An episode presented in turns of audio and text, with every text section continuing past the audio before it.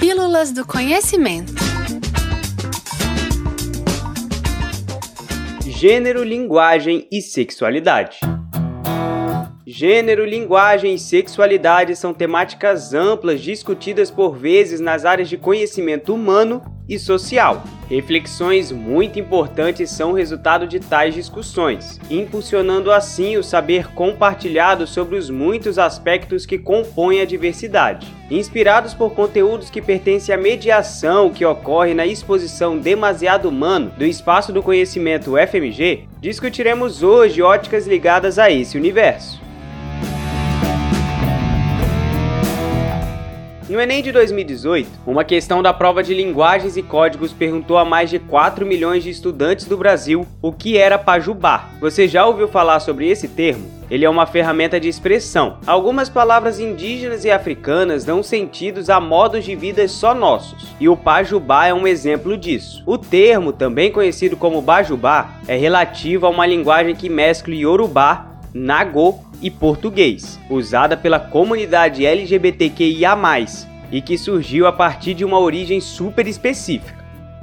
A letra T da sigla é que leva os créditos pela construção e disseminação do Pajubá, em especial as transexuais femininas, ao longo dos anos 60 e 70. Durante o período da ditadura, transexuais e travestis sofreram fortes perseguições, e a marginalização e os assassinatos contra essas mulheres começaram a ocorrer em massa no país, fazendo com que ferramentas fossem criadas para a construção de uma espécie de círculo seguro. Dentre essas ferramentas, criou-se o hábito de sair e circular durante apenas a noite, além da formação de suas próprias gírias. Usando palavras de grupo étnico-linguísticos africanos, a comunidade trans se organizou principalmente nos grandes centros urbanos em busca de se preservar da exclusão social cultos afro-brasileiros eram e ainda são espaços de pluralidade no que diz respeito à orientação sexual dos frequentadores. Então entende-se que as transexuais do meio urbano assimilaram os idiomas através de vivências no candomblé ou da umbanda. Logo, pode-se dizer também que o pajubá surge de adaptações linguísticas feitas pela comunidade trans e homossexual negra. Atualmente, a comunidade trans está organizada na ANTRA, a Associação Nacional de Travestis e Transsexuais. O pajubá foi documentado pela primeira vez oficialmente em 1995, no livro Diálogos de Bonecas, idealizado por Giovanna Cardoso da Silva, contendo mais de 800 palavras. Atualmente vemos cada vez mais pessoas trans habilitadas e desenvolvendo pesquisas sobre suas narrativas. A historiadora e comunicadora mineira Giovanna Eleodoro, arroba transpreta no Twitter,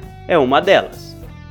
Palavras como babado, que significa fofoca, gongar, que significa zombar, bafo, que significa novidade, picumã, que significa cabelo, e aké, dinheiro, são oficialmente parte do rico vocabulário português brasileiro e possuem, até os dias atuais, um significado intenso de resistência. Esse foi o podcast Pílulas do Conhecimento.